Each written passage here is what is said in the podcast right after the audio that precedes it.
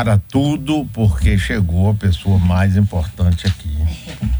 Daqui e de muitos lugares. Meu irmão, meu querido, tenho profunda admiração por ele. Professor Edivaldo Brito, grande figura. Edivaldo, você não sabe como dá alegria estar com você, viu? Sempre, sempre, sempre. Os seus comentários, inclusive, são fantásticos. Eu dependo de Vitória, né? Vitória de Ah, não, não. Mas Tudo eu estou bem. muito feliz de estar aqui. E quantas vezes eh, for convidado, desmancho qualquer outro interesse ou compromisso para estar aqui. Né? E aí cumprimento essa bancada maravilhosa, Vitória. né? James, boa tarde. Boa tarde, professor. Ele estava muito concentrado, compreendeu? Cristiano já tinha Olha, visto. querido, meu irmão. Visto. Vitória. Mas estou muito feliz de estar aqui. Estamos juntos. Rapaz, essa semana, eh, chega o microfone um pouco mais perto para Edivaldo. Edivaldo, meu filho. Essa Edith. semana, semana passada, quem teve aqui foi Antônio Brito, seu filho. Entrevistado por Zé Eduardo. Rapaz, que esse menino também é bom demais. Você, você vai dizer. Aí depois, na quinta-feira, quem jantou em minha casa foi seu neto, Antônio, também. Que jovem inteligente, rapaz, preparado, curioso, culto. Você não sabe a alegria, rapaz, que eu senti de conhecer um jovem de 22 anos de Interessado idade. pela história política da Bahia, né? Rapaz, eu vou te dizer, viu, rapaz? É um, é Você e a professora Reginalda, Estamos bem Não é? servidos, né? rapaz, olha, Estamos bem servidos. isso me dá uma, me deu uma alegria enorme. Eu acompanhei a, a entrevista com nosso amigo Zé Eduardo aí, e que é um saca-rolha, né? Ele puxa tudo lá de dentro, que é uma coisa séria, né? Mas estamos aqui. Edivaldo, tem muitos assuntos que eu queria falar com você. Ótimo. Primeiro é a reforma administrativa, ou reforma tributária, é Tributária. administrativa. Reforma tributária que passou primeira votação e segunda na Câmara, vai para o Senado, provavelmente vai ter que voltar para a Câmara se houver alguma modificação. Em linhas gerais, o que, que você acha? Veja, já fiz aqui na rádio, nos meus comentários, três. Porque como o tempo é um tempo de rádio, você não pode descer maiores detalhes e eu tenho a esperança de que o Rádio 20 esteja acompanhando cada semana. Certamente farei o último esta semana até que o Senado tome alguma providência. Em primeiro lugar, Mário, eu acho que reforma tributária ela só existe quando altera a relação entre o contribuinte e o fisco. Se essa relação não é alterada, não se trata de reforma tributária. Segundo lugar, esta que está aí com esse apelido não passa de uma nova discriminação de rendas. Para o Rádio 20 se assenhorear, a discriminação de rendas, como eu estava dizendo, é uma nova divisão da arrecadação dos tributos, impostos, taxas, contribuições com os entes federados, que são três, na realidade, é, a União, Estado Município, e o quarto, que é o Distrito Federal, ele é privilegiado porque ele pode cobrar tanto impostos que são dos estados quanto impostos que são dos municípios. Muito bem. Então vocês. Não, mas está todo mundo aplaudindo porque está simplificando. Mas se você lê atentamente, essa simplificação é uma vitória de pirro, é um- uma coisa que não. efetivamente não existe. Porque se eu junto os impostos, os, os tributos, e não tributos, como eles fizeram, PIS e COFINS, por exemplo, eh, nenhum nem outro é tributo, é tributo, é uma contribuição que alimenta a Seguridade Social. Se eu junto e não altero nada, o que é que eu estou querendo que altere? A base de cálculo, para o Rádio 20 entender, a base sobre a qual se vai calcular o imposto. É, vai ser a mesma. Só que agora, como é um só que vai cobrar para dividir, então a questão piorou. Por que a questão piorou? Porque eu preciso de ter uma alíquota alta. Do que eu soube, estava sendo uh, calculado uma alíquota de 25%, por exemplo, para a união de outros dois impostos, eu já saio desses dois que eu falei para mais outros dois, que são o ICMS do Estado e o ISS da Prefeitura, estavam pensando para os profissionais liberais, vamos dar o exemplo do mais sensível de todos, que é o médico, 25%. Quer dizer, se eu consigo. De imposto sobre serviço? De imposto sobre serviço. Ah, se eu consigo a, a, fazer uma. Sim, aí porque eu sempre raciocino, não, mas eu estou acabando o ICMS e estou juntando os dois, pode ser 25%. Por que 25%? Para incidir sobre o quê? Sobre a consulta que o médico cobra? Então, o, o, o assim diz, não, mas isso é não cumulativo. Aí, novamente, para o Rádio 20, o que é não cumulativo? são impostos que não eh, incidem sobre operações, uma mais outra, mais outra, mais outra. Muito bem. O que é nesse caso? O médico iria atender o paciente e atendendo o paciente ele teria que deduzir da base sobre a qual vai incidir os 25%, deduzir os insumos que entraram na, no valor da sua consulta. Que insumos? só é. se for o esparadrapo, só se for. Então, se for isso, o médico ainda vai ter que montar um esquema, uma contabilidade sofisticada, entendeu? Para tudo que entrar no seu consultório, ele vai deixar de ser um especialista, um estudioso, se preparar mais para se preocupar com isso. Então, eu, eu, estou contra esses assuntos da reforma. Alguém vai perguntar: você é contra a reforma? Deus seja louvado. Com essa idade que eu tenho, esse tempo todo que eu bato palmas para a reforma, eu não sou contra. Eu só estou dizendo que não há reforma. E você veja, só para concluir essa primeira resposta a você, são, eh, são duas, eram duas, eram duas PECs. Para quem nos ouve lembrar o que é PEC. PEC é proposta de emenda constitucional eram duas. Uma delas, a 45, a outra 110. Nós debatemos essas duas PECs por muito tempo e podemos mostrar os estudos que todos fizemos. Inclusive, eu estou falando da, da equipe, da, dos estudiosos, dos acadêmicos. Nenhuma das duas valia nada. Uma do meu amigo Rauli, que entrou agora no lugar do Delanhol, né, que é a 45, que é que andou, e a outra 110 estava no Senado.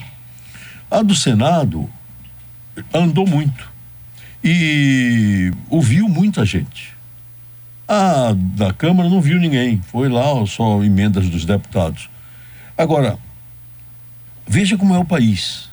O ano passado, em 6 de setembro de 2022, eu fazia parte de uma comissão de 13 juristas, criada pelo Rodrigo, presidente Maia. Do, não, como é o nome do presidente do, do Congresso? É Rodrigo, né? Rodrigo Maia, ah, não, do Senado. Tá do falando. Senado, é. Rodrigo, Rodrigo Pacheco. Pacheco. Rodrigo Pacheco. Sim. O Rodrigo constituiu essa comissão com Luiz Fux, que era o presidente do Supremo Tribunal Federal. Eu fiz parte, trabalhamos sobre a coordenação da ministra Regina Helena, do, do STJ, uma mulher decidida, conhecedora. E eu, no dia que entregamos, 6 de setembro de 2022, eu fiz uma homenagem a ela, dizendo assim que eu fiz parte de várias comissões que não andaram. A dela andou e chegou ao final. Pois bem, nós apresentamos três projetos. O Rodrigo Pacheco já fez andar esses projetos no Senado. É, estamos na contramão, porque propomos muita coisa que está nessa reforma tributária. Então, para concluir, eu queria dizer, sou a favor da reforma, mas não essa que está aí porque ela, em vez de facilitar, acho que ela vai complicar mais. E se você imaginar quantas páginas tem, pegar a Constituição e transformar num decreto, porque, como você sabe, foi prefeito dessa cidade, sabe que o decreto é um regulamento, ele desdobra as normas que estão lá nas leis, etc. A Constituição virou isso, porque ela desdobra normas dela mesma. Então está enorme isso.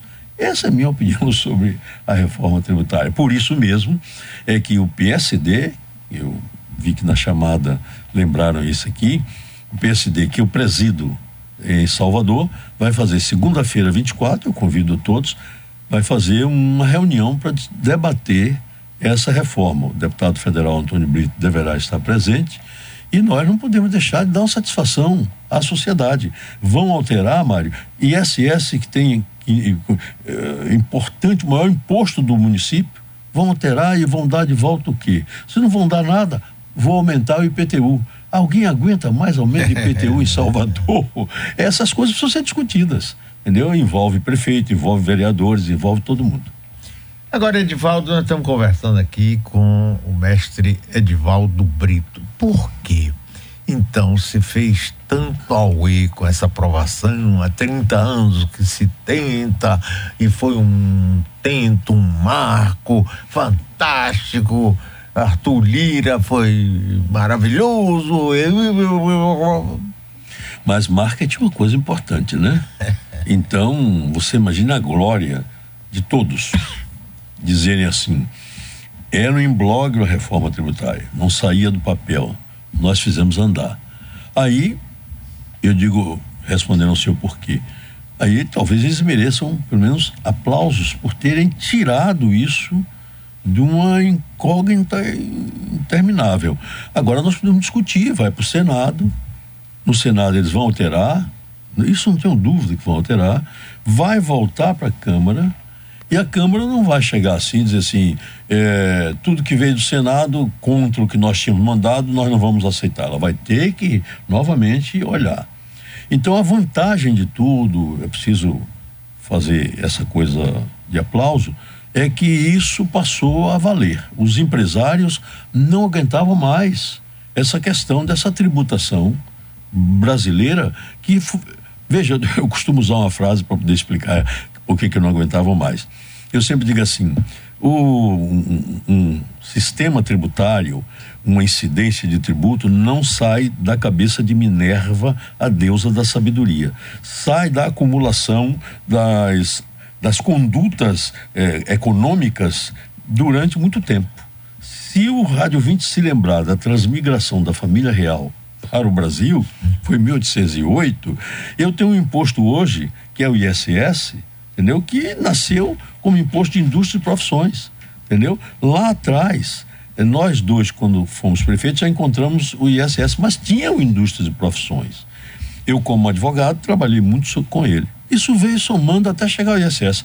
O ICMS, o que era? Era um imposto uh, sobre, sobre contas assinadas. O que eram contas assinadas? Eram as faturas que quando mandavam a mercadoria para a casa do adquirente, era assinada a fatura e, e destacado, não sei se se lembra, aquele, aquele, aquele uma partezinha que, da que nota. vinha embaixo da nota. Então essas são as contas assinadas. Aí os brasileiros gostam de confusão, mas assim. Mas essa, essas contas assinadas eu não tenho dinheiro para pagar toda agora. Então vamos parcelar. Aí, aí vem uma, uma grande invenção dos brasileiros, a duplicata. Então vamos duplicar a fatura. Quantas parcelas são? 10. Então 10 duplicatas. E mandava a duplicata para o aceite do adquirente. Estava indo tudo bem, tal. Aí alguém disse assim, mas essas duplicatas vão ser seladas. Então começaram a botar estampilha nas duplicatas. E essas, essas estampilhas viraram imposto sobre vendas e consignações. Esse imposto virou ICME, ICM, agora virou ICMS e agora Deus sabe o que vai ser. Então, como não sai da cabeça de Minerva, é importantíssimo que nós debatamos uma nova feição para a incidência dos tributos sobre a, os nossos ganhos, não é? Eu só sei uma coisa, Mário Kertz é quem vai pagar do bolso dele toda esta coisa.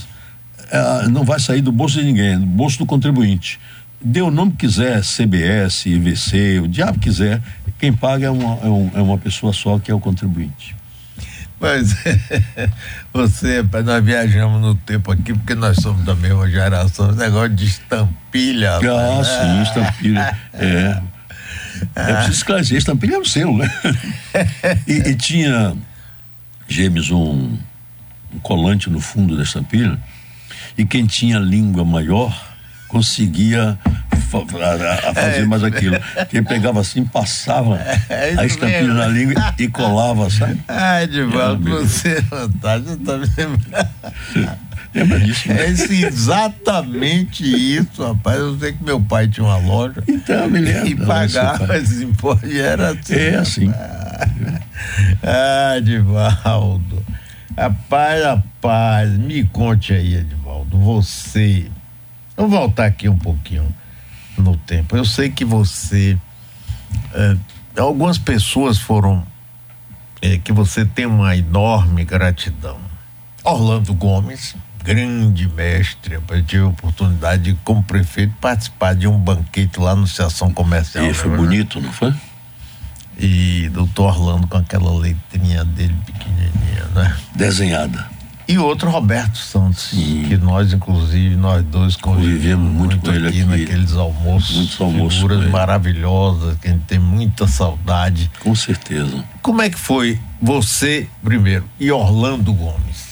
É, o, com Orlando Gomes é uma coisa muito importante. Eu vim para Salvador, como já contei várias vezes, na segunda classe do navio e por acaso me encontrei com Albérico Fraga, que era colega e vice-diretor da Faculdade de Direito, quando Orlando era o diretor. E ele me deu um emprego, ele, Albérico, me deu um emprego de boy do escritório. Eu recebia um terço do salário mínimo, mas se eu, receber, se eu recebesse nada, se é possível dizer isso, ainda valia. Porque quem eu conheci através desse momento, vale a pena viver. Uma dessas pessoas foi Orlando Gomes. Ele tinha um escritório ali no edifício Cidade do Salvador, uhum. que ficava na Avenida Estados Unidos, né? E eu chegava lá para falar com ele, era um amplo gabinete ele de óculos, ele apenas olhava por cima dos óculos, recebia o que eu levava e eu dizia assim: Este homem não me dá a menor importância. Eu trago aqui, eu sou boy do escritório do professor Alberto Fraga. Eu queria que ele dissesse: Meu filho, vem cá e tal. Ele não fazia nada disso. Tratava muitíssimo bem, mais frio. Deixa que eu estou aí em 1954, 58 eu faço vestibular para a Faculdade de Direito e estou saindo da faculdade alguns dias depois do, do, vestibular. Era na Piedade ainda. Na Piedade. Hum. Aquelas colunas enormes da onde hoje é a OAB, né? E aí o filho dele, meu amigo irmão saudosíssimo desse meu irmão, Marcelo Gomes, virou para mim e disse: "Olhe, eu soube que você sabe francês. E eu só sei inglês. E meu pai tem muitos livros em francês. Será que você podia estudar comigo? Ora, eu primeiro tinha uma certa distância dele, porque no, durante o curso todo de vestibular nós pensávamos que ele ia ocupar um, uma vaga. Disse, esse daí é filho do diretor, vai ocupar uma vaga. Mas naquela hora da minha resistência ficou assim, eu não sei negar, aí, sei eu vou. E começamos a estudar, Orlando estava na Europa. E Orlando tinha um carro bonito, um carro americano que tinha 50 metros de comprimento. E toda noite Marcelo saía com aquele carro para ver a namorada. E voltava, às vezes demorava de voltar, às vezes tal. E eu comecei a me, me, me agoniar porque eu queria estudar. Um dia eu sento no Campo Grande, faço uma carta para eles, saio da casa de Alberto Fraga, que era ali no, no Zé Alves Ferreira, 65 do Garcia, me sento no Campo Grande, faço uma carta para ele dizendo, olha, eu quero estudar, você... Ele leu essa carta e bota no porta-luva do carro. E se esqueceu da carta. Orlando volta, pega o carro e, mexendo na porta-luva, abre e vê uma carta. Leu a carta e disse, eu quero saber quem é esse rapaz. Aí, de saber quem é esse rapaz, eu comecei a estudar na casa dele, eu era a menina dos olhos dele, de Orlando Gomes. Ele me tratava como um filho. Depois ele viu meu interesse de pesquisar, de pesquisar, de estudar e tal, e, a, ele me ajudava nisso. Ele achava aquilo uma coisa fora de série. Eu perguntava uma coisa a ele, no dia seguinte ele trazia com aquela letrinha, eu guardo tudo isso, com aquela letrinha. Antônio Ali, meu neto, gosta disso, de ver essas coisas, me, me, me dizendo o que é que eu tinha que fazer. Bom, esse Orlando Gomes é, foi tudo para mim intelectualmente, fiz parte do escritório dele e hoje dessas coisas, eu tributarista, sou a pessoa que atualiza os livros dele, que é de direito civil. E eu lancei em São Paulo há poucos dias, até com a presença do presidente nacional do PSD, Gilberto Kassab, fez a, a homenagem a mim de ir lá, pedir para esperar e tal, e foi. E humildemente ficou na fila, os que estavam lá, de São Paulo. E você veja que eu lancei um livro por, de direito tributário e direito civil juntos. E estou atualizando o livro de Orlando Gomes de direito civil. Então, minha amizade com ele é uma coisa de pai para filho. Aí, para encerrar, no ano que ele morreu, que foi 1988, em janeiro, dessas coisas assim, eu peguei três fotos e mandei Antônio Brito levar para ele, Tony levar para ele, pequenininho Antônio, se leva ali para seu avô. Ele levou, ele chamava ele de Volando. Volando, olha, meu pai mandou essas três fotos aqui para o senhor fazer uma dedicatória. Ele ficou com uma, devolveu duas, e uma éramos eu e ele. Ele ainda fumava cigarro. Eu mandei fazer um de dois metros de altura, e botou assim: pai e filho. Eu não quis mais nada na minha vida do que isso. Meses depois ele morreu. Eu teria tido pedido essa oportunidade. Ele foi isso. E, e, e Roberto, você testemunhou as coisas. Você fomos dois juntos na casa dele visitá-lo quando ele estava mais é, doentinho. E mesmo aquilo, Mário, doentinho, no dia da votação do meu da minha escolha para Academia de Letras do Bahia. Ele foi pessoalmente. Ah, mas ele era. E voltou ali na porta da academia, porque ele não, já não se locomovia. O que, o, o que eu posso dizer desse homem? Me fez prefeito de Salvador, Isso. me fez secretário de Justiça, me fez chefe da Procuradoria da Universidade, me fez conviver na casa dele com a família dele, com Maria Amélia, que eu conhecia há mais tempo do que a ele com Cristiana Santos, que é um espetáculo. Outro dia eu vi dando aqui uma entrevista. Ela está sempre aqui. É, uma entrevista sobre Adoro. direito do consumidor, que eu acho que ninguém sabe mais do que ela aqui na Bahia, desculpem os outros.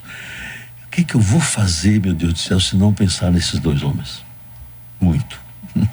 Pois é, rapaz, sabe, nós estamos conversando aqui com o professor Edivaldo Brito, meu irmão queridíssimo você vê essa história, né, Edvaldo? Você chegou aqui, sua mãe lá de Muritiba mandou você vir para aqui.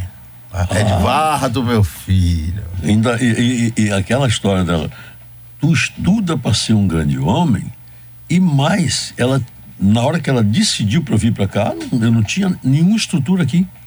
Eu não tinha 16 anos ainda. E ela virou e disse assim: Edvardo, meu filho, tu vai te embora para Bahia fio macho no cós da saia de mãe não dá coisa que preste. Vai-te embora daqui. E eu vim sem, sem eira nem beira, rapaz. E deu tudo certo, né? É, Cristiane, os orixás quiseram. Um filho do Ogum não é brincadeira, né? Com certeza, abriu os caminhos. Com certeza. Fantástico. Agora você tem várias lembranças de vários ditados. Uhum. Né? E você, na maioria dos comentários aqui, você começa com. Um ditado dela. Você sabe que já gastei a essa altura 142, não? Vitória? 142? Eu acho que sim, 142. Eu acho que ainda é tem... uma marca do senhor, todo Sim, Mas comentário. eu acho que eu tenho mais 142. Por favor, um comentário o ditado de ah, Você sabe que esse negócio de comentário começou assim. Meu secretário, que vocês todos conhecem, Guilherme, ele começou a ouvir isso na sala de aula. E começou a ouvir nas com palestras que eu fazia e começou a anotar. E depois que eu acho que ele chegou a 20 desses, eu acho que ele desistiu. Mas aí isso me provocou. Quando você me convidou para poder fazer os comentários aqui, eu comecei com este da negócio de estuda. Foi o primeiro. daí em diante eu comecei a lembrar. E às vezes eu estou no carro, lembro desse tanto quando eu vinha para cá mesmo, me lembrei de um, anotei e botei, eu disse assim, esse daqui eu não vou esquecer para acrescentar, né? Não sei se eu já falei que é, é quem tiver mais unha sobe na parede, Edvardo. Então, eu me lembrei disso, isso vai sair num desses aí. Vou perguntar. Que maravilha. Professor Edvaldo Brito, você tem uma história bastante longa e tal, mas para mim, é, eu lembro que a primeira vez que eu. O primeiro fato que me chamou muita atenção da sua trajetória foi aquele Estatuto do Cordeiro, que interferia, hum. intervia no Carnaval de Salvador de uma forma humanitária, é, né, procurando dignidade para esse trabalhador que é tratado, é, é o símbolo da escravidão no Carnaval. Queria que o senhor falasse um pouquinho disso, porque eu lembro que na época gerou muita resistência, os blocos não queriam aceitar, tinha toda uma. Boa guerra. É. E como é que o senhor enxerga hoje? Assim, se houve então, avanço de lá para cá, o que é que. Como é que o senhor enxerga essa situação? O tempo é pouco, mas eu vou contar uma coisa assim que ninguém sabe. Deve ser aquilo a Mário Kertz. Porque, olha só porque foi. Eu fui convidado pelo meu partido para ser candidato a prefeito. E eu saí numa candidatura em janeiro, eu estava na ilha de Itaparica e fui chamado pelos próceres do partido para ser candidato pelo PTB naquele tempo. E eu estava no terminal de Itaparica, eu disse, não, eu vou consultar duas pessoas. Deixei eles conversando, disse, vou consultar duas pessoas. Aí liguei para Mário. É, exatamente, me lembro. Aí Mário disse o que ele bem quis sobre minha participação na política. Eu disse, bom, já tenho um conceito de uma pessoa séria e que não e meu amigo, irmão, que não me negaria uma verdadeira informação. Aí liguei para Samuel Celestino. Samuel Celestino. Me lembro disso. Samuel estava com o filho dentro do hospital e liberou também. Ele disse: acabei de falar com o Mário, falei com você e tal, saí candidato. Quando cheguei em maio, eu sou convidado a desistir da candidatura para me juntar à candidatura do PMDB naquele tempo. Eu resisti muito, mas terminei sendo candidato do PMDB. As promessas eram o candidato do PMDB, a reeleição, que estava com 67% de rejeição, e depois ele, não sei se porque foi que ele recuperou, mas graças a Deus eu devo ter tido alguma contribuição era o seguinte: em abril de um ano seguinte, antes das, das, das desincompatibilizações, ele se desincompatibilizaria. E eu assumiria a prefeitura. Então eu levei um tempo enorme agindo como se prefeito fosse. Né?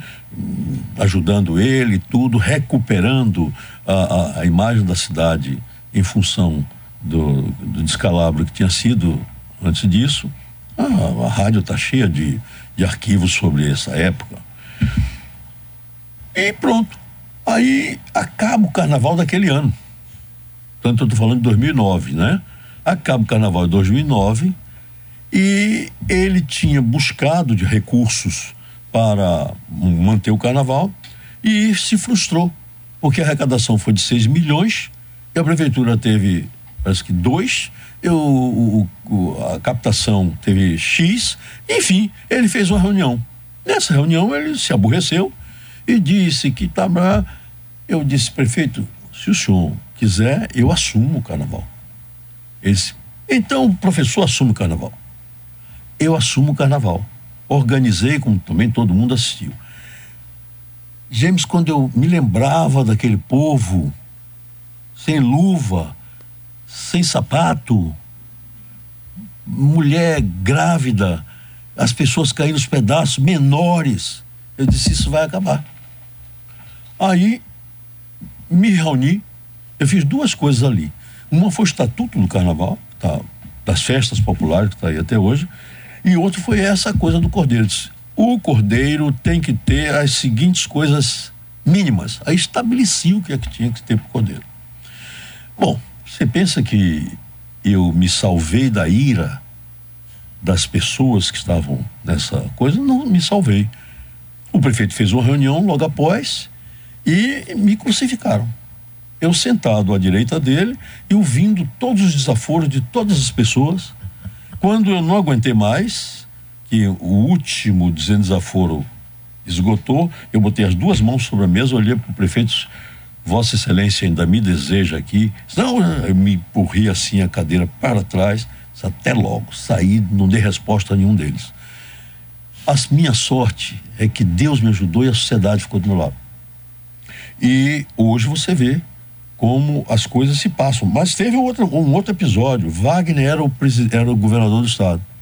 Aí reuniu no Hotel da Bahia, antigo Hotel da Bahia, para explicar quanto gastou o, o governo do estado, eu dizendo quanto gastou a prefeitura, e falando que os, os, as pessoas que iam buscar Abadá iam ser protegidas para evitar assalto, etc, etc.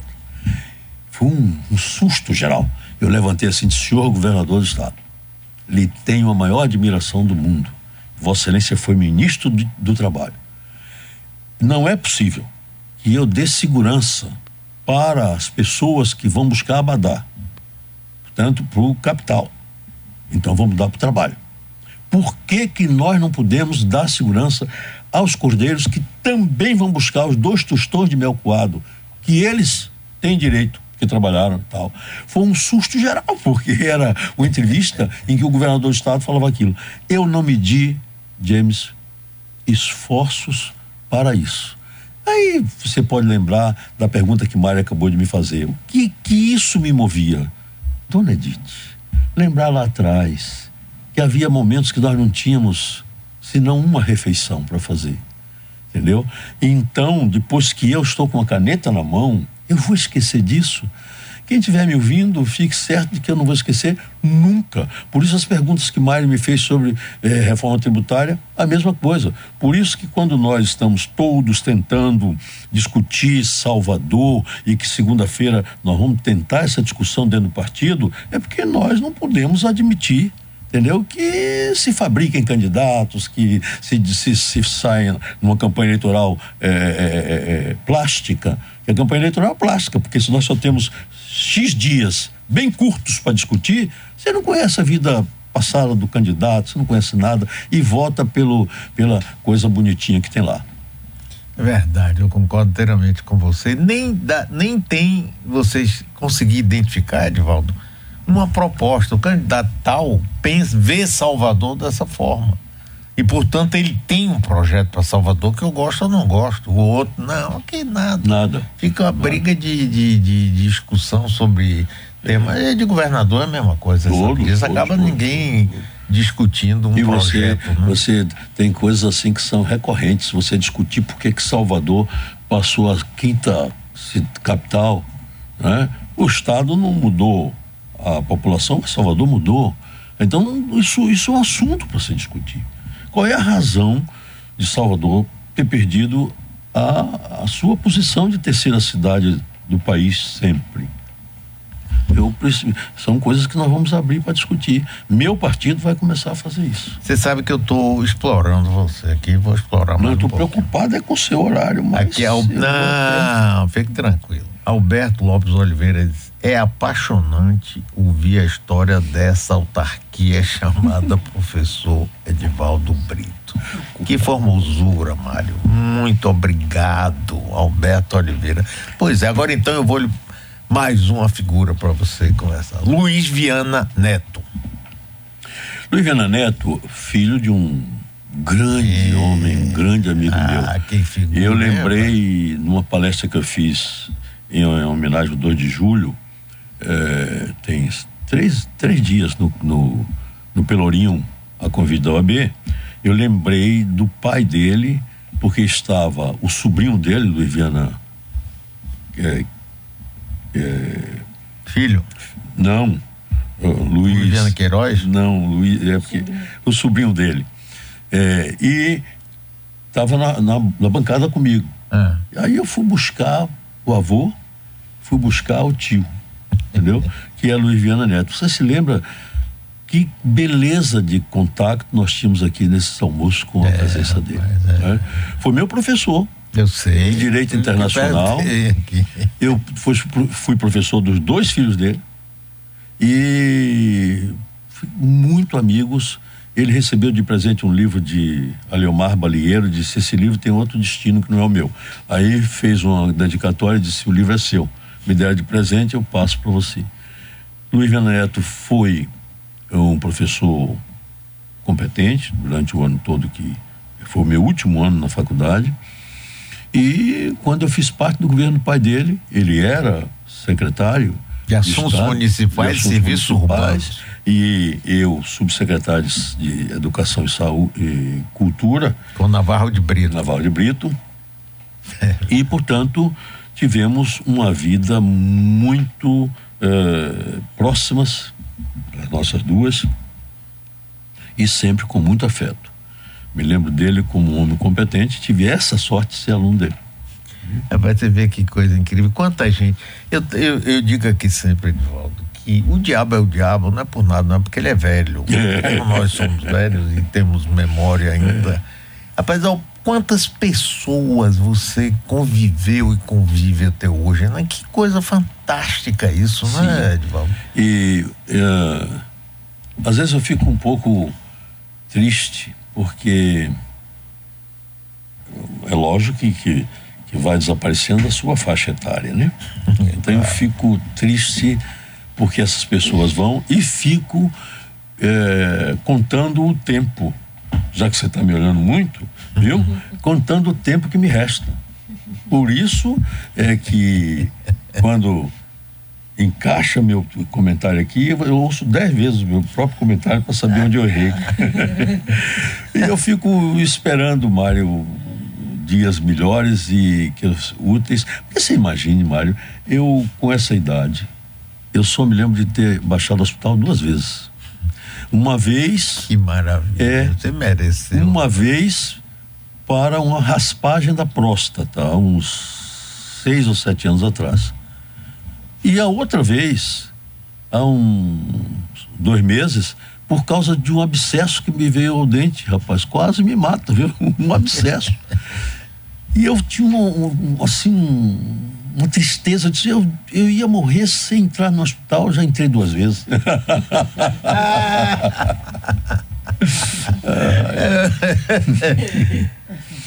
Falando de Orlando Gomes, é, cometeram uma grande injustiça com ele quando não deixaram ele ser reitor da nossa Aquilo Universidade um Federal, não foi? Aquilo foi um horror, aquilo foi uma disputa de poder.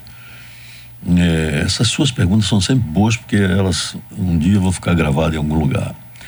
É, nós estávamos, nós recebemos a notícia de que ele tinha sido nomeado, né, porque foi a lista e a lista é, Roberto tinha entrado na lista só para compor né? Então ele foi nomeado. É, Ruizinho, filho do, do, senador Rui Santos, foi ao aeroporto buscar qualquer coisa, que naquele tempo a, a comunicação era difícil. e nessas quaisquer coisas vinha um, um bilhete de Rui Santos dizendo assim: passe na casa de Orlando e diga e leve para ele a cópia do decreto que era aquele Pedro Aleixo, né, que era o vice Sim, exatamente. Que foi de, Pedro. De, de Arthur de Costa Silva, então, época, né? de, Arthur, de Pedro Aleixo, que é amigo dele, porque Pedro Aleixo era professor da, da Universidade uhum. Federal de Minas Gerais. E, e, e, entrega a ele. Isso era. O decreto de nomeação é, de Orlando é, Gomes, reitor isso, da UFBA. É, isso era 8 horas da noite, coisa parecida. Hum. Uma determinada pessoa, que, por ser uma pessoa amiga, uma memória que eu preciso preservar, era pleiteante do lugar e era amigo de um deputado federal e chegou para o deputado federal e disse: Olha, ele não pode ser reitor. Essa pessoa não estava nem na lista. Não pode ser reitor porque ele tem um amante. O quê? E, e, e não pode. Aí tal, coisa, coisa e tal. Nós não estamos sabendo nada. De manhã do outro dia, ele já estava desnomeado. Entendeu? Tiraram o decreto de dentro Rapaz, do. De dentro do. do Diário Oficial. Diário Oficial e botaram um outro, nomeando Roberto, que, coitado, não queria tal, mas ele conta, ele contava quando estava vivo, disse assim, eu aceitei porque a informação era, Se você não aceitar, será pior, porque aí vem uma pessoa que não tem nada a ver com, com a cultura da Bahia e tal. E foi assim que Orlando não foi reitor. Bom, passam-se os anos, Naumar era o reitor, e assim, eu preciso fazer justiça a Orlando Gomes, que ele tinha sido vice-reitor nove anos, aguentou a, a, universidade nas costas, porque quando tinha problema era ele que Edgar chamava para poder res, resolver com, com ele, Edgar, mas com a figura de Orlando. E aí faz como? Aí era diretor da, da Faculdade de Direito, o, o menino que é professor de administrativa, já me lembro o nome dele, e me procura diz assim, Celso Castro, diz assim, o que que nós podemos fazer porque o Naumar quer fazer Orlando reitor, mas precisamos de alguma coisa. Aí pergunta Celso, o senhor faz um, um, um, um parecer nesse sentido? Agora.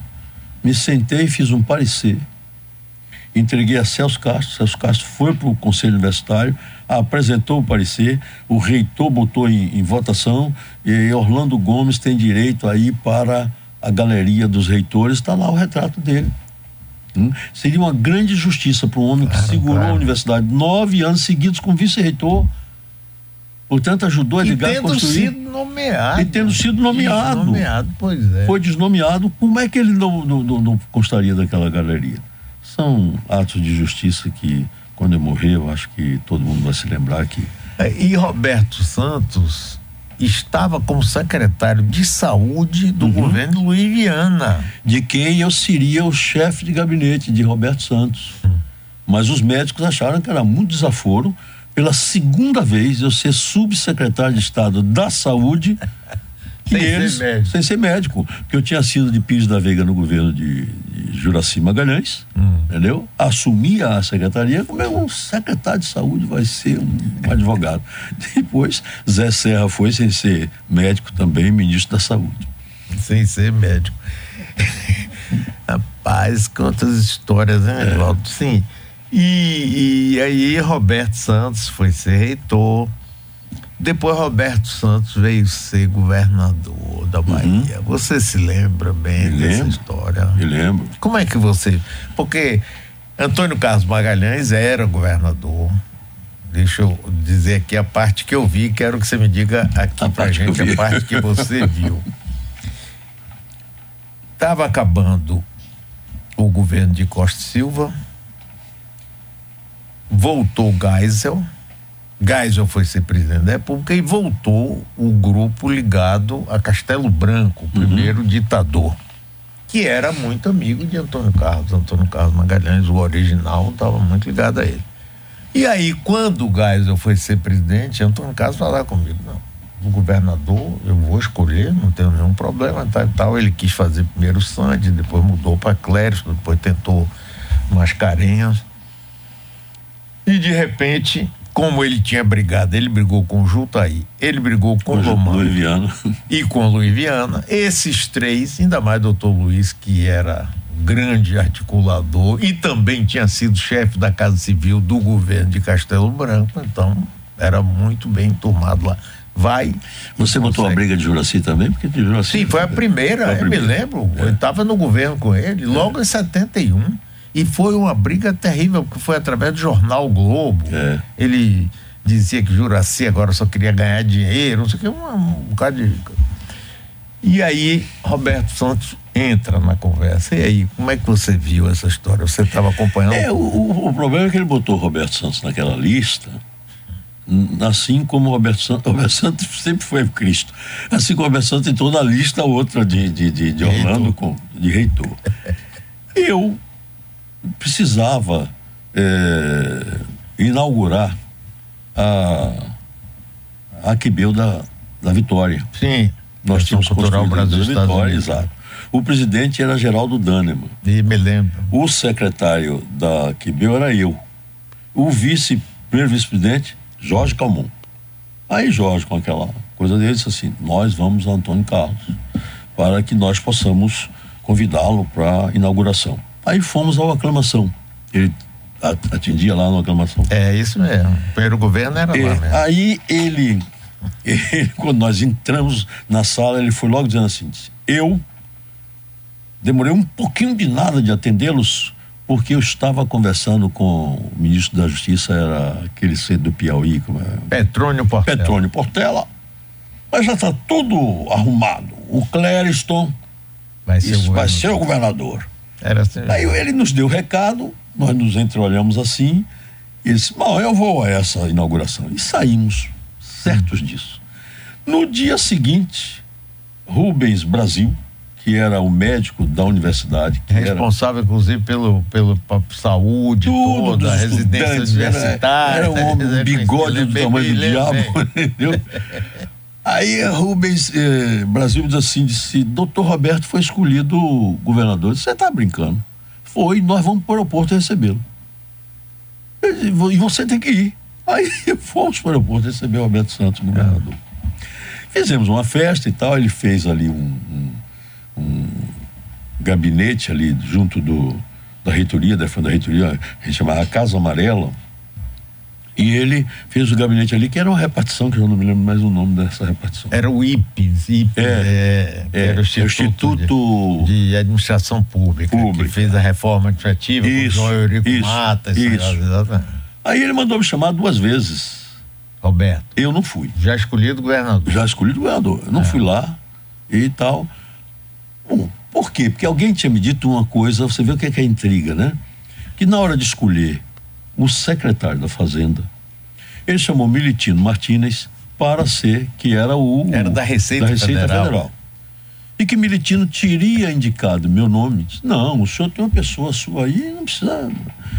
E que ele teria dito a outra pessoa, ele, Roberto, morreu, coitado, sem saber disso, que eu não ia falar uma bobagem dessa. Que ele teria dito assim: se eu preciso é de um secretário não é, dinâmico eu disse. Oh, mas, você não é? Eu disse mais dinâmico do que eu fui para ele na reitoria, mas tudo bem. Me afastei dele, assim, não queria conversa com o Roberto Santos. Aí não fui, é, entendeu? Né? Não fui. Quando passou algum tempo, uhum. ele diz a Geraldo Leite, que era o reitor da Universidade Estadual de Feira de Santana, que. ele, hoje é da Fundação o, é, Zé Silveira. Silveira Desse, é, com 96 anos de idade. É, eu sei, eu outro dia ele esteve aqui comigo. É, não é mole não, viu? Aí Geraldo eh, me veio com um recado, olha, o governador mandou lhe dizer que quer que você consiga fazer a, o reconhecimento da Universidade de Feira de Santana. Eu disse, você volta para ele e diz a ele que eu não posso fazer isso, que eu não sou dinâmico. Eu sou ah, eu não sei, eu não sei o que, que, que, o menino Geraldo disse a ele, eu sei que ele mandou um outro recado para mim. Diga a ele viu, que foi Roberto Santos que o designou para isso. Só isto. Mas nesse tom. Rapaz, aí ele agora botou para bagunçar, porque ele não mandou dizer que era governador. Tá bom, aí eu fui. Moral da história, a gente conseguiu fazer a, o reconhecimento da Universidade de Feira de Santana. Tony, meu filho, que é, que é deputado, era um meninozinho de, de não sei quantos anos, brincava no, com as pedrinhas do chão ali. E a universidade hoje é essa beleza nascida em quatro paredes por criação de, de Luiz Viana e decisão de Roberto Santos. A universidade surgiu por isso. Pois bem, aí eu um dia estou, eu ia todo sábado, você se lembra que a, a, a estrada não era duplicada, a estrada Bahia Feira não era duplicada, era um inferno para chegar até lá. Eu comprei um Galaxy enorme só para poder ir para lá. E. Pra lá pra onde? Pra. pra, pra... Muritiba? Não, eu ia pra. Ah, pra universidade. Universidade. Ah, sim. A universidade era. Feira um, de Santana. É um negócio do tamanho desse lugar aqui, rapaz. É. Já não tinha nada na universidade. Era só isso. E nós implantamos essa universidade. É. Eu me enchi de brios, não é? Quando eu tô saindo um dia em Brasília da, da coisa, vocês assim. Por que, que o senhor não é, não é um dos candidatos a professor? Eu disse, porque eu, eu sou o advogado. Aí ele virou de lá e disse assim. Disse, se o senhor for, eu libero esta. Era um se chamado Newton Sucupira, tão importante que hoje nós temos o nome de uma grande, uma grande atividade universitária no Brasil com o nome dele, é, projeto Newton Sucupira. Aí eu voltei e disse assim: Ah, é isso? Então o senhor pode botar meu nome aí. Ele disse: Me dê os dados aqui. Eu dei os dados todos e eu consegui passar a Universidade Estadual de Feira de Santana com isto. Está lá hoje, graças a Deus. Pois bem, aí um sábado de maio de 1976, eu vou para lá com os meninos e Orlando. Orlando. Como é que chama aquele menino? Orlando. Da onde ele? Que tinha aquela coluna Alça de Mira. Ah, Orlando Garcia. Garcia escreveu, porque é um farejador da peste, né? Escreveu lá assim. O governador vai mudar o secretário de Justiça do Estado, mas ele quer uma pessoa assim, assim. Aí fez uma descrição de mim. Aí vira eh, Geraldo, que tinha lido a notícia no Diário de Notícias, disse assim: olhe, eu acho que é você. E você tá maluco? Nem o Roberto não vai pensar nisso, porque eu estou aqui por obrigação vir no Espírito Santo e pronto. Aí eu fui para São Gonçalo e tal. Segunda-feira eu chego à revista que eu presidia, que era Legislação e Jurisprudência Fiscal. Minha secretária, que chegou a ser desembargadora do Tribunal de Primeira Região, Neuza Alves, assim, Raimundo Vasconcelos ligou para cá e disse que. Ele era o chefe da Casa Civil. Da Casa Civil. Santos. Que o governador quer falar com o senhor agora em Ondina. Disse, ele vai esperar porque eu não vou lá. Aí botei minha pasta assim, ela disse, não faz isso, porque ele vai dizer que eu não dei o recado. Aí daqui a pouco, Raimundo Vasconcelos liga lá, passa o telefone e eu falo com ele, disse, olha, o Roberto tá esperando você aqui. Eu fui para Ondina, rapaz, aqui. né? Ele aí me convida, disse que eu era o secretário, que ele era um homem que ele, quando ele queria uma coisa, a Deus, ele conseguia. verdade. Eh, me disse que eu era o secretário, eu disse a ele que não ia porque eu tinha comprado um Galaxy para poder ir para a Feira de Santana, com o Galaxy, me- viu? Me comia 17 mil unidades de moeda, que eu não me lembro qual era daquele tempo, e que eu não tinha. Ele disse assim: é, é. eu disse, o senhor vai me pagar essa mesma coisa. Eu disse assim: você vai ter um carro oficial? Eu digo, mas e o resto, comida e tudo? Ele disse, é, tá bom, vamos. E eu saio de lá, rapaz. Ah, ele diz assim: passe e fale com o Mascarenhas, que era o reitor. Eu passei. Ele disse, doutor Mascarenhas, olha, aconteceu isso, isso, isso. Mascarenhas assim, eu já pedi ao Ministério da Educação. Eu disse, como que o senhor pediu? Eu não vou ser. Ele disse, não sei, já pedi. Roberto ligou para A mim. liberação sua. A liberação, eu já fiz. Aí de noite, nós tínhamos feito um curso de pós-graduação na, na universidade e Orlando pediu para me matricular. Eu já era professor e tudo, eu me matriculei.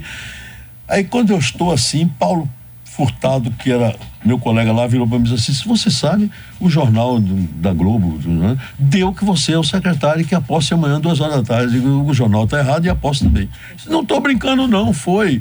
É, tal. Aí Zé Amilcar, que dirigia aquele jornal. Era, tal, era o chefe Aí, de reportagem da TV, era tu, que é, era a Globo aqui. É, e eu olhei assim pro professor, não entendia nada do que estou falando.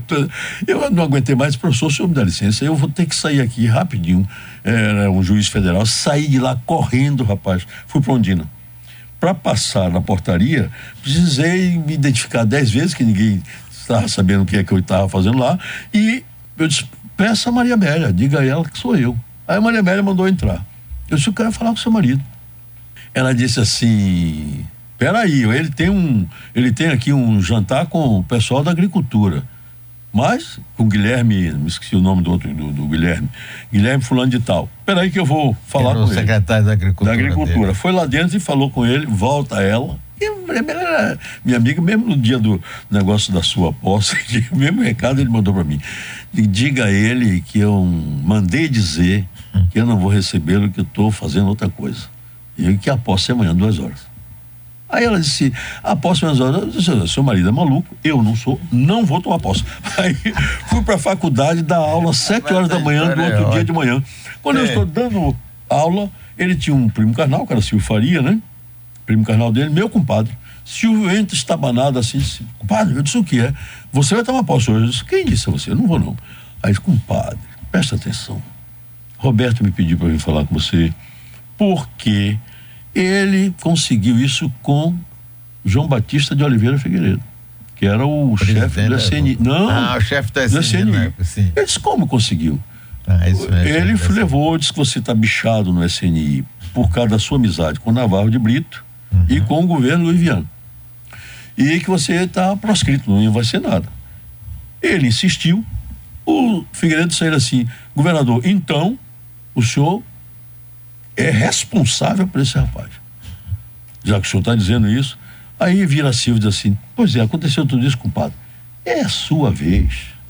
Ah, aí me fez assim, muito pedido, para encurtar a conversa mais dois minutos, eu disse, tá bom.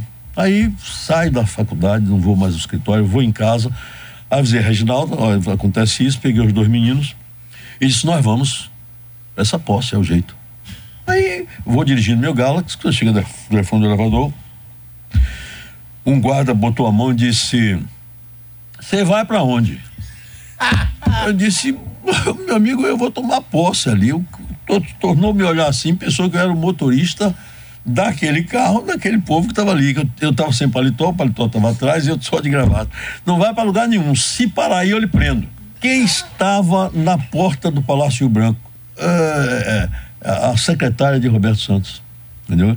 Que era uma mulher danada, Solange Ortélio. Né? Tal. Aí ela viu aquele episódio, conversa e tal, ela desce as escadas do Palácio Branco e diz assim: Você não vai saltar, não? Rápido, tá todo mundo esperando, Orlando Gomes já tá aí, não sei quem. Eu disse, não, não. Vai todo mundo esperar e eu vou embora. Por quê? Aí eu disse, o guarda disse que. Ah, rapaz, se eu se fosse aquele guarda, morria. Ela disse: o senhor providencie imediatamente uma pessoa para encostar o carro dele. E você salte logo, viu? Eu saltei e tomei posse para secretário de Justiça com essa confusão. Rapaz, olha aí. É muito. É, mas que história fantástica é essa, é né? não, James? Maravilhoso. Maravilhoso. Tá vendo? Maravilhoso. Rapaz, agora aí, falando, eu viajando aqui no tempo com você, outra figura, Edivaldo Boaventura. Sim. Nosso queridíssimo Que muitas vezes também esteve conosco aqui no, Sim, no nosso claro, almoço, claro, né? Fazia parte. É. Quem destruiu nossos almoços foi a pandemia, né? Foi. Mas eram momentos muito muito, muito. É feliz e você me dava a oportunidade de vir a todos, né? Mesmo que mudasse uh, os convivas, eu estive em todos, né? Eu me lembro um dia foi com Saque, um sujeito eu não sei. Luiz Augusto Saque, ele foi meu paraninfo na escola de administração. Aquele sujeito era um, uma cabeça. É, fantástico. Foi, foi trazido para aqui por Miguel Calmon. Sim, que era presidente do, do Banco, do, Econômico. Banco Econômico e depois foi ser reitor. Ele ser reitor. E aí ele, ele, que era um homem extraordinário, essas figuras precisam ser lembradas. Ele que era um homem extraordinário, Miguel Calmon, ele levou a equipe do Banco Econômico, paga pelo Banco Econômico, para a universidade. E ele conseguiu fazer uma revolução dentro da, da universidade. Zittelman de Oliva como é, chefe de gabinete e toda essa gente. Aí eu conheci Luiz Saque, rapaz. Revi Luiz Saque no nosso almoço aqui. Você tem inteligentíssimo, é muito, muito, capacíssimo. Era um era um, um grupo de primeira qualidade. E a é universidade mesmo, subiu verdade. muito ali, viu? Verdade, rapaz. É. E, Doutor Miguel Colmon morreu muito cedo, né? Porque e foi uma coisa. Eu, eu, foi uma cirurgia que ele já, fez? Foi? Não, já que você quer que conte história, lá vai não, essa daí. é, é, é, nós tínhamos feito aqui um, uma, um, um encontro de, de, de vários é, organismos oficiais para a reforma administrativa. E a universidade, o ISP, esse tal Instituto de Serviço Público, e a universidade. E Miguel, como um homem extraordinário nessas coisas, é, resolveu dar um, um, jantar na casa dele. Que era ali no. Na Princesa Isabel. É, Princesa Isabel era uma entradinha assim. Dourado, isso, tinha uma entrada. Aí nós fomos para esse jantar. Dessas coisas que precisam ser contadas sempre.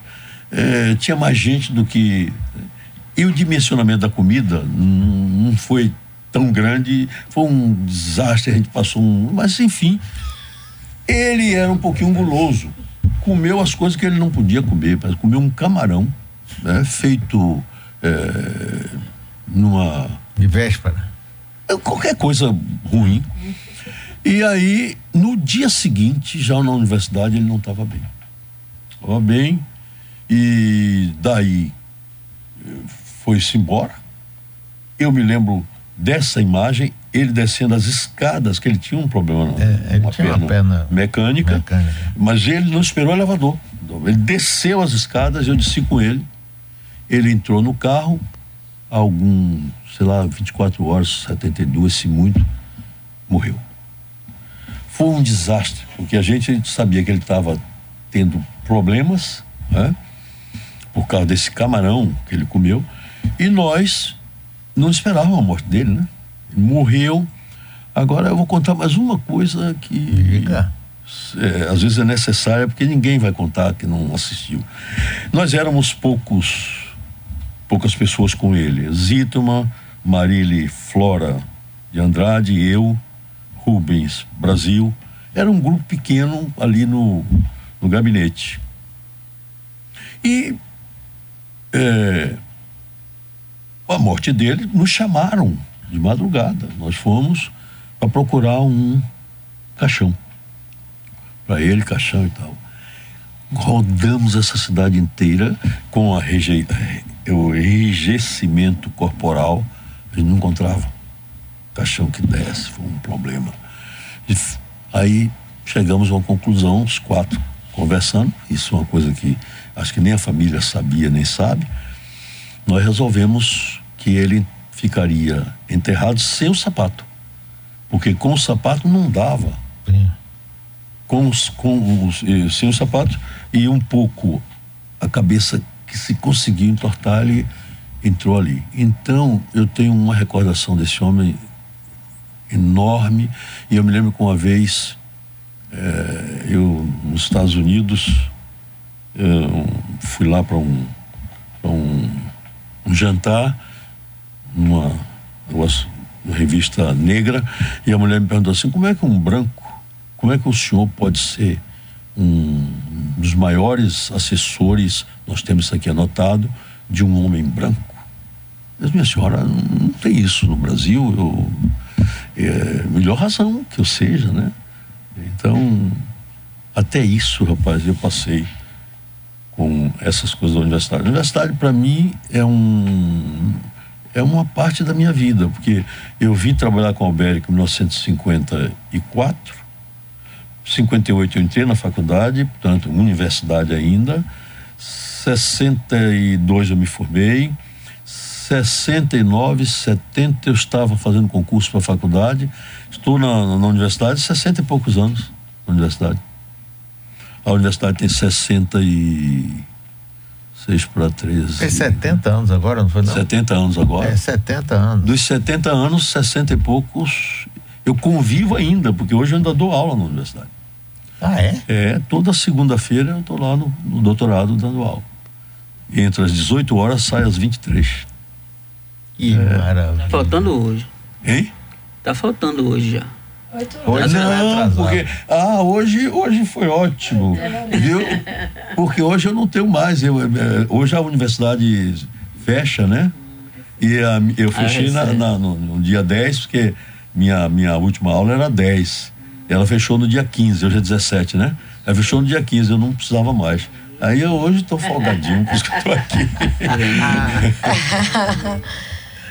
Ah, rapaz, Edivaldo. Edivaldo, meu filho. É. Rapaz, você é uma figura extraordinária da nossa Obrigado, história, viu? Você sabe disso, rapaz. Eu venci com dificuldade, eu tenho mas admiração eu por venci, você, viu? rapaz, e carinho e amor, rapaz. Eu sei. Você. E você conhece a resposta recíproca, né?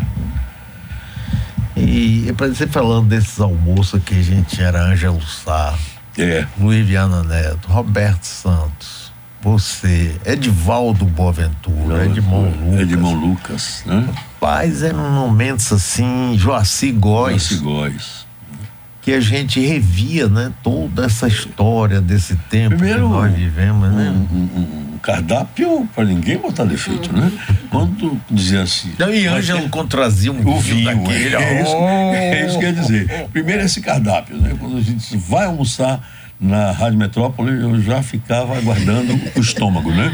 Segundo, rapaz, sempre chegava um sujeito com uma garrafa debaixo do braço assim, dizendo, esta é do século É. antes, antes de Cristo. Né? Para abrir aquele negócio ali, tem que tomar um pinguinho de cada coisa, porque senão não, é, não dá para todo mundo. Mas era uma coisa bacana. Roberto vinha a todos. Todos, todos. Ele ligava para mim, tá demorando nosso almoço, como é eu, vai também, eu também não gostava quando demorava. não. E ele vinha, rapaz, para cá. Que coisa linda, o Roberto aqui, né? É, uma figura, rapaz, maravilhosa, viu? E você sabe que eu é, era do lado de Antônio Carlos Magalhães, que brigou com ele. Eu assisti Sim. toda a briga deles lá naquela. Briga de família. Briga de família, porque é, é, doutor Edgar era mesmo que pai de Antônio Carlos. E doutor Magalhães Neto de Roberto, né? Então, aquilo foi só problema de- político, que é um. Mas você se lembra aqui que eu brincava muito com o Roberto. E como Maria Amélia era viva, eu brincava com ela também. Roberto, você não gosta de Antônio Carlos porque você tem ciúme, porque o doutor Edgar gostava mais dele do que de Me você. lembro. Então Ele era dava isso, risada. A política, ela é, ela é boa quando você consegue conciliar as coisas sem fechar as portas, né? No caso deles, fecharam as portas. Então, ele Mas ele que era um homem assim, não era político, do que Antônio Carlos. Antônio Carlos, por Antônio Carlos não tinha acontecido nada. Mas ele fechou. E Maria Amélia, porque a história é, você pode contar, uma brincadeira que Antônio Carlos teria feito com Maria Amélia. Ele fez mesmo, E, eu sei. e ele não perdoou, ela não perdoou. Sim, porque Maria Amélia estava brigando com a irmã, que era casada com um alemão. É, Antônio Carlos, para pirraçar, convidou essa irmã com o marido para um Ana. jantar em Ondina e fez questão de botar em todas as colunas sociais, só para pirraçar. é. Aqui tem um caso aqui, eu já contei aqui. Ele ganhou de presente de Francisco Piton, que fez o cinema Guarani, aquela maravilha toda. Ele mudou lá o- as máquinas projetoras, vieram as mais novas. Aí ele chegou e disse: Antônio Carlos, eu vou dar para você pessoalmente dois projetores, daquele 35 milímetros e tal. E aí nós montamos no, no- na garagem de Ondina um cinema. E todo domingo tinha cinema. José Augusto Berbet de Castro, Sim. jornalista, ligado. Médico. É, e, foi colega, inclusive, de Antônio Carlos, ligado com o negócio do cinema, arranjava os, melhores filmes. E domingo, ele passava o filme, eu ia para lá. Só que Antônio Carlos demorava 10 minutos e ia embora, não aguentava. Aí, quando acabou o governo de Antônio Carlos, no finzinho, ele me chama diz: Eu não quero deixar aquele projetor para Roberto e Maria Amélia ficar assistindo filmes com aquele bando. Ele tem de ser quatro filhos. Aí eu sugeri a ele: vamos fazer uma doação para a biblioteca pública que fizeram aí a sala Walter da Silveira, com a cláusula de reversão. Ele perguntava para mim, mas se ele mandar tirar de lá e botar em Ondina, eu disse, não, a gente bota uma cláusula de reversão. Se sair daí, volta à sua propriedade. Ele aceitou. Aí Ele, ele ficava É, nessa. não, e- ele não deixava falar do hospital de Roberto Santos, era o Hospital Central. A Avenida Luiz ficou- Viana Filho, ele passou a chamar de paralela. Paralela. A coisa ficou Ah, muito, essas muito complicada. Muito complicada no relacionamento pessoal. Entendeu? E respingou em muitos de nós, respingou em mim um tempo, compreendeu? E Maria Amélia, naquela campanha incrível que Roberto foi candidato, já sabendo que ia perder, mas foi candidato. Naquela campanha, por essas coisas do mundo, eu não estava na campanha de Roberto. Eu estava na campanha do Trancar. E aí respingou.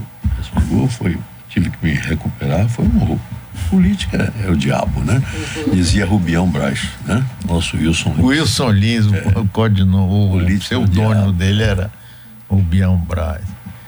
Edivaldo, meu amigo, muito obrigado. Nós vamos marcar outra sessão dessa, porque tem muita história mais para ser contada Hum, aqui. Você não eu- sabe a alegria que você deu a todos nós que estamos irei, aqui, quem está nos ouvindo. também. Irei e tenho muito prazer nisso. Eu acho que essas são histórias, é, Cristiane, Vitória, James, que os livros não trazem. Entendeu? É, e que, você só pode falar delas assim como nós estamos falando. Já morreu o Roberto, entendeu? a única veracidade que precisa ser posta com as provas é você encontrar episódios com todos o cenário, aí não há como você dizer ele está mentindo, né? E muitas coisas que eu falei aqui eu não podia mentir porque não tinha nem necessidade de mentir, não tinha razão para mentir. E é um negócio que precisa ficar registrado mesmo, porque não vai ter como você escrever. Né?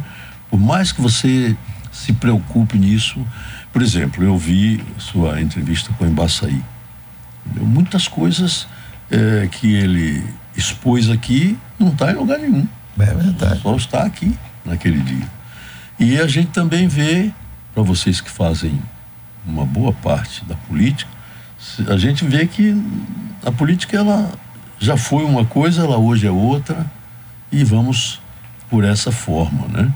Eu, eu vi aqui a, a me dá mais um minuto só para colocar isso. A, a entrevista do, do, meu amigo, irmão Otto Alencar hoje e vi quanta coisa ele falou que é importante para o registro, né? Ah, como eu convidei as pessoas para segunda-feira para a reunião do PSD, eh, nós estamos eh, cavando eh, uma possibilidade de o um partido disputar, porque partido que não se apresenta não, não vai disputar nada, né? Eu já peguei, reuni o diretório, o diretório entendeu que nós devíamos ter pelo menos uma pessoa para apresentar né? e pensar em meu nome, não. Eu tenho várias pessoas aqui, tem Eleusa Coronel, tem Antônio Brito, e eu vou pedir a Antônio Brito, porque ele tem várias questões aqui. Ele foi bem votado na capital, teve 25 mil votos, deputado bem votado aqui, conhece a capital e viveu a vida com uma pessoa que administrou bem ou mal Salvador. Então, ele fez umas condicionantes, né? Uma delas é se o presidente nacional, que tem outros planos e projetos para a vida dele, concordasse com tudo isso. Tá bom. Então estamos nisso. Vamos discutir sempre as questões importantes para Salvador. E a, e, a, e, a, e a candidatura, no momento próprio, nós vamos discutir. Mas agora não modo que política é isso, meus amigos que estão nessa bancada. ah, grande Edivaldo, que maravilha. Obrigado, Mário, por tudo. Maravilha, você é fantástico. Intervalo comercial.